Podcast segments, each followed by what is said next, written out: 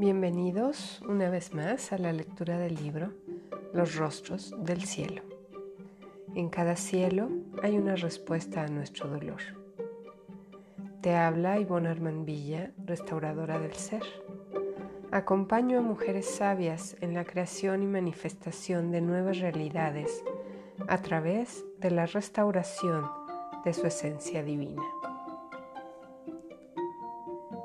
Turquesa en su faceta de ternura. El chocolate me sabe a pan de muerto azucarado. Yo quiero la bolita de en medio, gritamos a un tiempo todos los primos. También me sabe a rosca de reyes. Parte tu pedazo, a ver si te sale el muñequito y haces los tamales en la fiesta de la Candelaria. Me sabe a torta de jamón con queso es mi favorita junto a una gran taza de chocolate recién hecho. Me sabe a fiesta, me sabe a cotidianeidad, me sabe a casa de mi abuelita Trini, me sabe a México, a sus pueblos, me sabe a tradiciones, me sabe a las comidas del abuelo Héctor. Al final siempre pone sobre la mesa con ternura una caja llena de este manjar. Azul que me pone triste. Mi mamá ya no está en esta existencia física. Hace cuatro años, ocho meses y ocho días que decidió irse de aquí. Murió el 7 de mayo del 2013. No sé bien dónde estará. De hecho, no sé si el dónde pueda ser adecuado, porque el dónde describe un lugar y yo no estoy segura que ella se encuentre en un lugar en especial. Es probable que siga adelante con su camino álmico, lo cual implicaría que al morir fue a un espacio de aprendizaje. Junto con sus maestros, hizo un proceso de evaluación de las lecciones que aprendió en esta experiencia terrenal.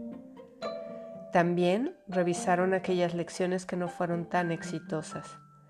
En base a esta evaluación, se le asignaron una serie de clases a tomar para después decidir en qué momento y cómo volvería a una encarnación. Según mi entender, en ese espacio no existe el tiempo, por lo que no puedo saber en qué parte del proceso se encontrará ahora. Tampoco sé si ella, como la persona que fue en esta tierra, está cerca de mí. Lo que queda son los recuerdos, las historias, las anécdotas, las fotos, los videos, lo que cada uno de nosotros conservamos en nuestra memoria acerca de ella.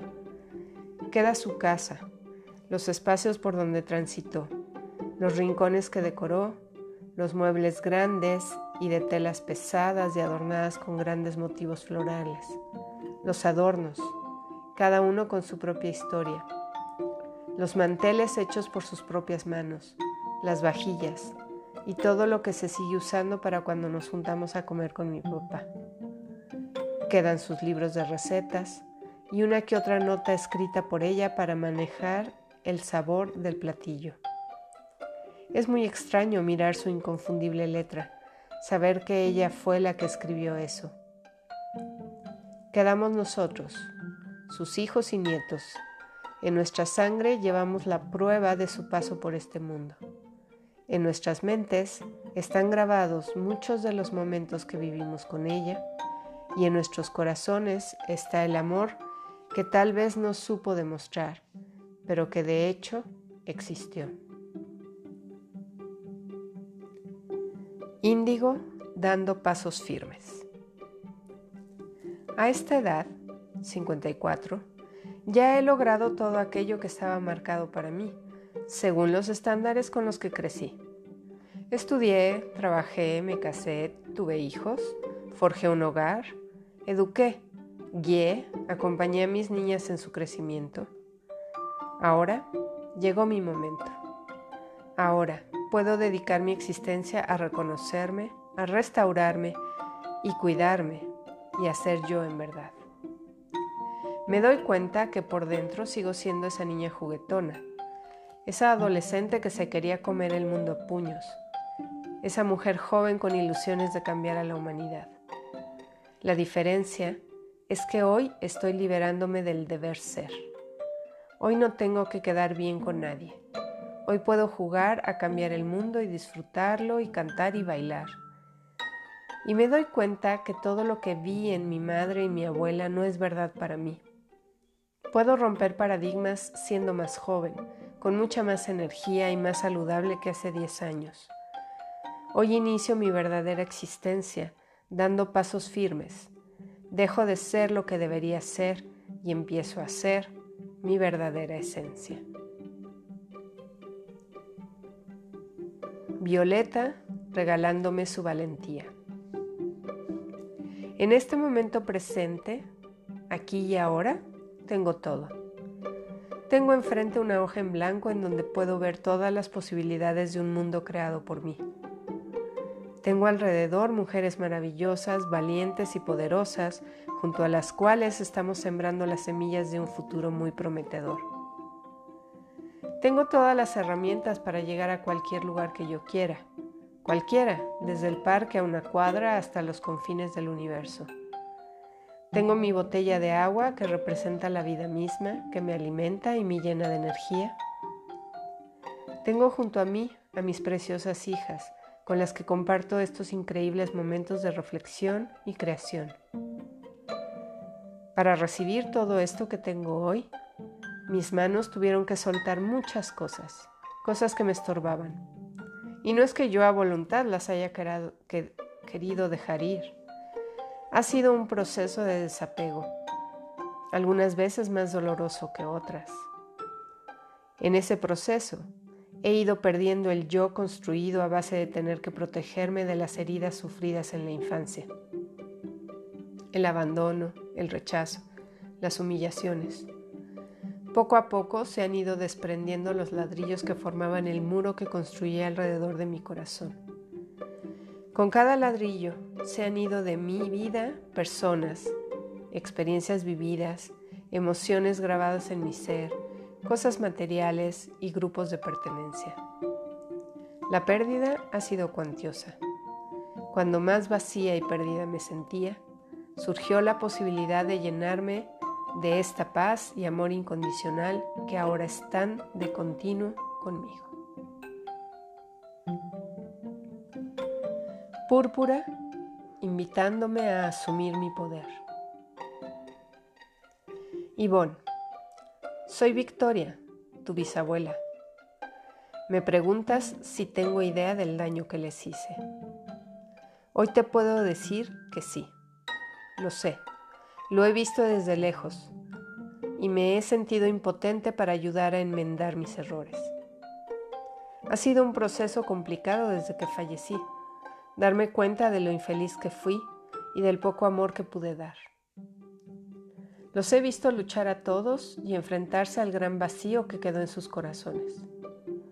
Poco a poco fui entendiendo que yo tampoco pude hacerlo diferente, pues mi madre no fue capaz de alimentar mi alma, al igual que su madre y que la madre de su madre y que la madre de la madre de su madre. Sin embargo, han llegado tiempos mejores para todos se abren los caminos para la comunicación, el entendimiento y la sanación de los linajes. Por fin alguien escuchó mi llamado.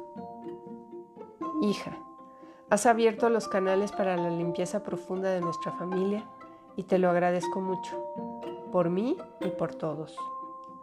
Ha llegado la hora de abrir los caminos de las mujeres, esos caminos que no hemos podido andar desde hace muchísimos años caminos prohibidos para nosotras, caminos anhelados por nosotras. En verdad, yo también sufrí mucho. No fue nada fácil para mí vivir en ese pueblo, cuando lo que yo quería en realidad era irme a la ciudad y estudiar.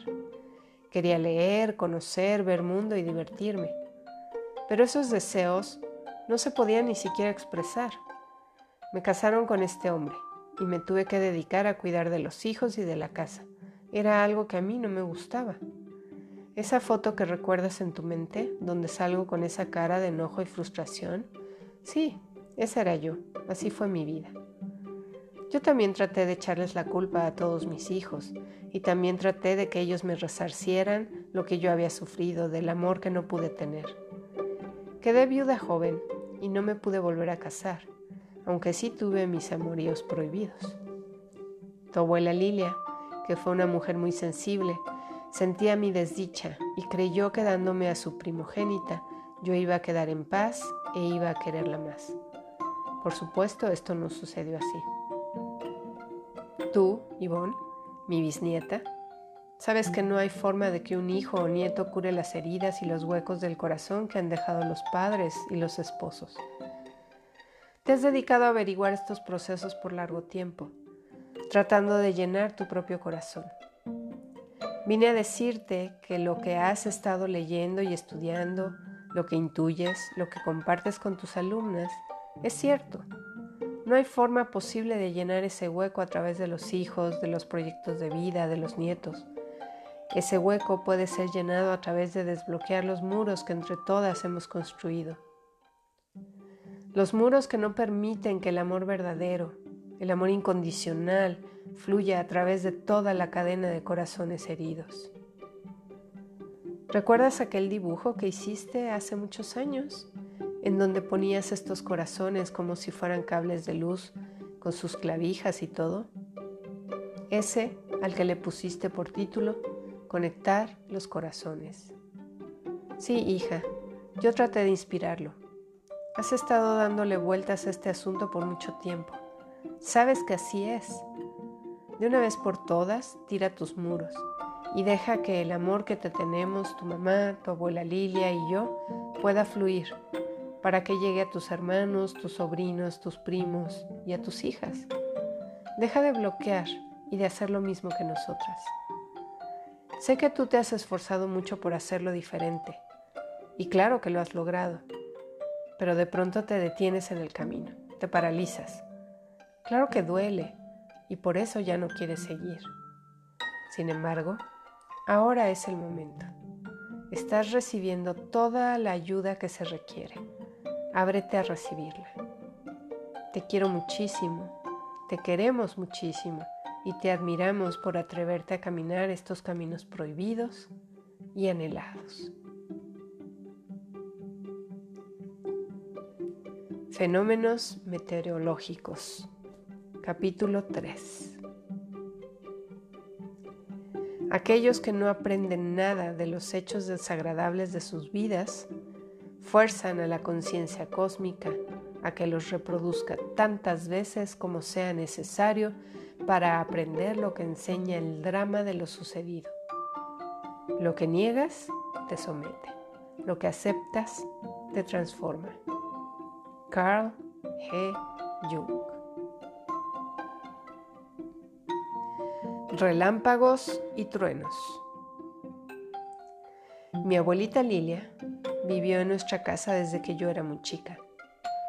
Los primeros recuerdos que vienen a mi mente son de verla sentada en su mecedora viendo la tele o tejiendo.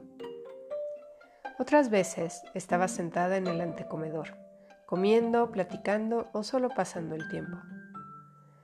Mi abuelo murió poco después de que yo nací y por eso mi mamá se la trajo a mi casa.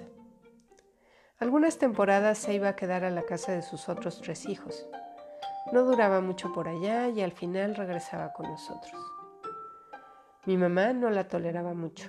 Se notaba su molestia de tenerla ahí, como que le estorbaba. Yo no lo recuerdo mucho, pero creo que en sus primeros años de viuda sí trataba de ayudar algo en la casa. Mi mamá la regañaba. En realidad su relación nunca fue buena. Mi mamá no vivió con ella en su primera infancia, y por ello le tenía mucho rencor. Cuando a los 13 años mi mamá regresó a vivir a su casa paterna, de inmediato la pusieron a cargo del cuidado de sus hermanos. Dicen que mi abuelita era un poco floja. Había crecido en un hogar con posibilidades económicas y nunca le enseñaron los quehaceres de la casa. Estudió piano y en las tardes se dedicaban a la costura, el tejido y el bordado. Todo el tiempo tuvieron quien las ayudara. Era una niña consentida. Cuando se casó, mi abuelo la siguió consintiendo en la medida de lo posible, porque a veces no tenían tanta ayuda como a la que ella estaba acostumbrada. Así que a mi mamá, que no fue criada por su propia madre, le tocó criar a sus cuatro hermanos. Yo pienso que era preferible que mi mamá no se hubiera hecho responsable de su mamá cuando murió el papá, Sin embargo, en la sociedad estaba muy mal visto que no cuidaran de las personas mayores. Mi pobre madre necesitaba el reconocimiento de todos a su alrededor. Necesitaba que le reconocieran lo buena hija que era, que a pesar de no haber estado con su mamá de niña, ella sí se haría cargo. Parecía como que le quería echar en cara, mira, yo sí soy buena hija, aunque tú no fuiste buena madre. Mi abuelita se fue deteriorando rápido. Perdió la vista, el oído y tuvo la clásica caída de viejita, en donde se rompió la cadera y ya no pudo volver a caminar bien. Vivió en la casa cerca de 25 años. Los últimos cinco fueron bastante terribles, porque ya no quería ni levantarse al baño. Mi mamá la atendió hasta el último momento. Aunque pareciera muy loable lo que hizo, la verdad es que se hicieron la vida imposible una a la otra. Tornado en mi interior. El cuerpo. Su funcionamiento me asombra, me apasiona. Mi materia favorita en la preparatoria fue anatomía y fisiología. Por esa época salieron una serie de documentales llamados El cuerpo humano. Los vi todos y cada uno en repetidas ocasiones. Me extasiaba la perfección de todo en él. Estudié ingeniería biomédica porque yo quería dedicarme a ser partes del cuerpo biónicas, como en la serie de televisión El hombre nuclear. La carrera era muy nueva en México y todavía no había los lugares con tecnología para el desarrollo de prótesis. Todo era importado. Sin embargo, tuve la oportunidad de participar en un proyecto para desarrollar auxiliares auditivos mexicanos. Fue una experiencia muy interesante, que me adentró mucho más en la fisiología de la audición y el habla. Después, participé en la instalación de varios programas de cómputo para la rehabilitación de personas con problemas de lenguaje, aprendizaje y discapacidades auditivas. Lo más maravilloso de mi participación en todos estos proyectos fue ir viendo cómo las personas se iban adaptando a las condiciones de vida que les había tocado vivir. Mirar lo que los neurólogos llamaban plasticidad cerebral es decir, la creación de nuevos caminos neuronales para la sustitución de las, funciones atrofiadas. Nunca olvidaré la cara de felicidad de un chiquito de unos 4 o 5 años, sordo profundo, cuando pudo ver en la pantalla de la computadora cómo a través de su voz se movía un globo que volaba por encima de unas casas. Era la primera vez que podía percibir que lo que salía de su boca producía un efecto. Me emociono al escribirlo, porque estoy recordando lo mucho que yo apreciaba el cuerpo humano. Ahora me dedico a enseñar acerca del cuerpo energético y su impacto en el cuerpo físico. Y doy asesoría en las cinco leyes biológicas que hablan del funcionamiento perfecto de nuestro cuerpo para adaptarse a su medio ambiente. Y aún así, me peleo con mi cuerpo y lo maltrato y lo veo feo y lo juzgo con dureza. ¿Cómo es eso posible? ¿Qué es lo que nos lleva a tratarnos tan mal? ¿Cuáles son los factores que hacen que nos hagamos tanto daño? Nuestro cuerpo tiene una serie de programas precargados que se van activando cada vez que el sistema nervioso percibe que hay un peligro que nos acecha. Todos los programas están al servicio de nuestra sobrevivencia como especie humana en este planeta. Lo que hemos considerado enfermedad por tantos años son señales inequívocas de que nuestro organismo está funcionando a la perfección para apoyarnos a nuestra evolución. Ante algún peligro, el cuerpo se prepara, ya sea para defenderse, para huir o para quedarse inmóvil. Todos los sistemas se ponen en la alerta para dar lo mejor de sí mismos. Una vez arreglado el problema del cuerpo, se dispone a repararse a sí mismo con la ayuda de nuestros pequeños ayudantes, hongos y bacterias, los grandes héroes de nuestra supervivencia. El proceso puede ser desde muy sencillo hasta muy complicado, dependiendo de la intensidad y la duración del peligro, aunado al apoyo emocional o acompañamiento que tengamos. Por todo lo que he podido vivir en estos últimos 20 años de experiencia acompañando a personas en su desarrollo emocional, mental y espiritual, me doy cuenta que una de las principales causas del daño que nos hacemos es la sensación de no valía y no merecimiento, el creer que no somos dignos de amor. Haber vivido rechazo y abandono por parte de nuestros padres se ha convertido en fuente de un gran dolor interno y prefiero pensar que soy yo el defectuoso antes que pensar que mis padres se equivocaron. No creo que sea sensato castigar al cuerpo por su gran labor de sostenerme en la vida. Pero, ¿qué es la sensatez? Según el diccionario, sensatez es la cualidad de sensato, cuerdo, prudente o de buen juicio. La sensatez, por lo tanto, está asociada a la cordura, el entendimiento, el raciocinio y la prudencia. Me pregunto si el estado de cordura es un estado natural al ser. ¿No será que la locura nos invade? ¿Que el buen juicio y la prudencia son ajenos a nuestra experiencia?